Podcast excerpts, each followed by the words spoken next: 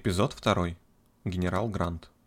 Очаровательный, по мнению своей матушки, генерал Виктор Грант, восседавший на своем роскошном продавленном кожаном кресле, урисовал на белоснежном холсте детский портрет повзрослевшей дочери. Благородный военнослужащий родился в далеком 1961 году, в том самом военном городке Олдершот, что упоминался ранее.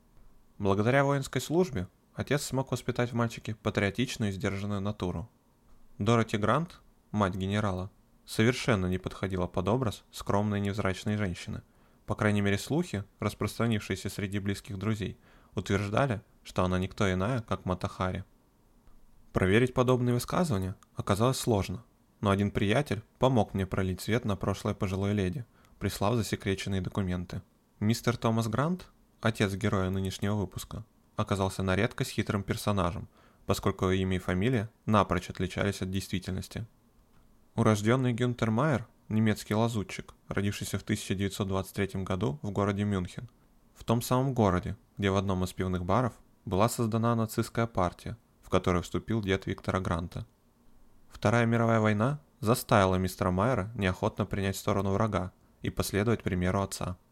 К слову, Гюнтер не поддерживал высказывания и поступки действующего правительства, а убеждения единственной возлюбленной укрепили его негативное отношение к политику вследствие чего они при первом же удобном случае нашли убежище в Англии, где в дальнейшем, по знакомству, устроились на завод, изготавливающий микросхемы для военной техники.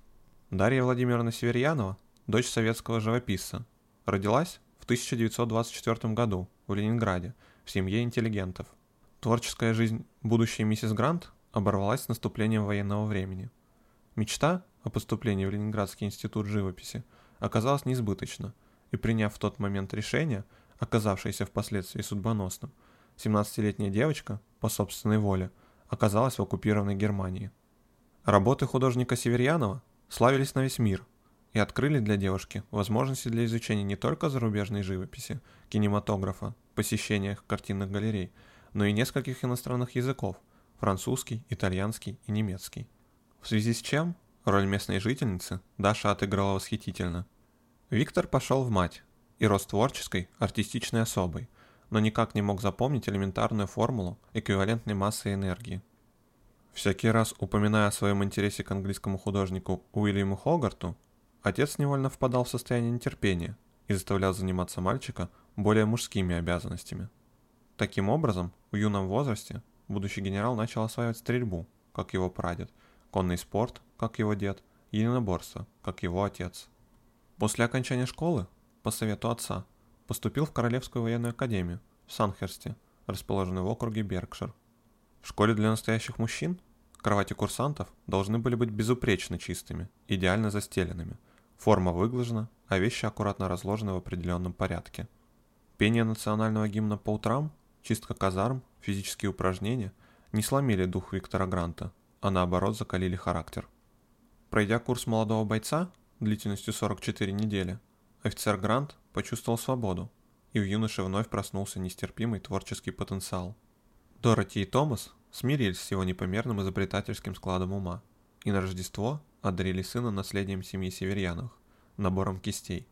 Упругие кисти из волособелки для акварели, круглые кисти для пастозной живописной техники, отводные кисти для аккуратных мазков и четких линий.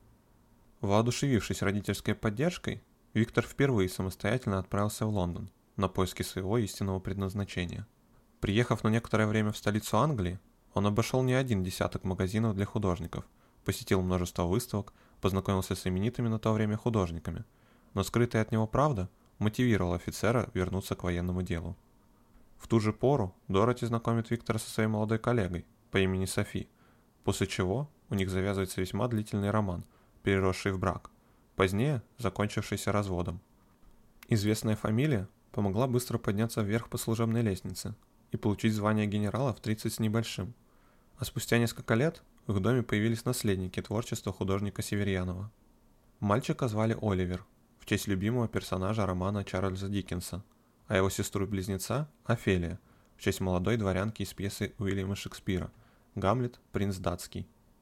Закончив написание картины, Генерал окунул кисть в черную краску, чтобы поставить дату 15.02.2013, но не успел поднести к правому нижнему углу, как его инструмент тут же выпал из рук и покатился по полу, оставляя кляксы на дубовом паркете. Схватившись за левый бок, генерал Грант почувствовал резкую пульсирующую боль в области спины. Простуженные почки во время учебного погружения под лед? Первое, о чем подумал он, и оказался прав. Медбрат с несколькими солдатами подоспели в ту же секунду, чтобы отнести военачальника в лечебное отделение.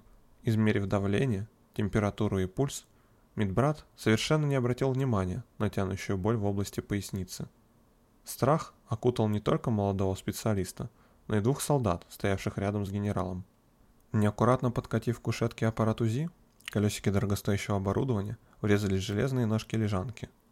Металлический звук напугал всех присутствующих в помещении, отчего интерн трясущимися руками кое-как осмелился взять мультичастотный линейный датчик и приложить к заранее обработанной холодным гелем поясничной области. «Это оно!»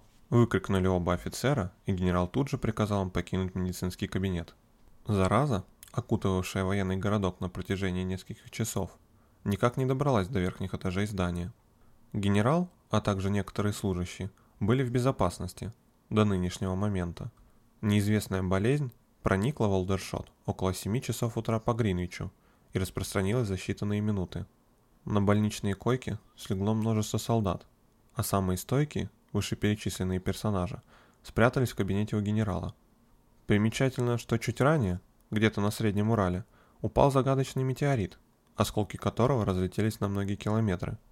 Пораскинув мозгами, можно смело задуматься о том, что фрагмент небесного объекта вряд ли смог попасть на территорию городка.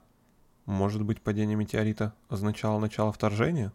Генерал Грант позвонил своему старому приятелю и попросил о безвозмездной помощи в лечении – Ответ оказался положительным, и спустя пару часов к парадной двери ангара подъехала та самая черная машина с героями из прошлого эпизода.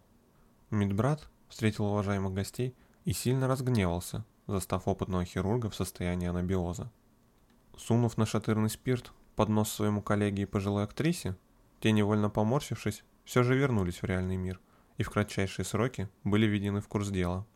Немедлив ни секунды, Гарольд Диккенс согласился помочь генералу и был направлен в хирургическое отделение. Внимательно прочитав анамнез, хирург надел обработанные резиновые перчатки и белый халат. Дабы не нарушать процесс, тетушка Макдональд расположилась возле окна, нервно выкуривая одну сигарету за другой. Операция прошла успешно. Облегченно вздохнув, Мэриан выбросила последний окурок в окно. Она окинула взглядом темное пространство и неожиданно для себя поняла – что кроме их троицы в военном городке никого не осталось.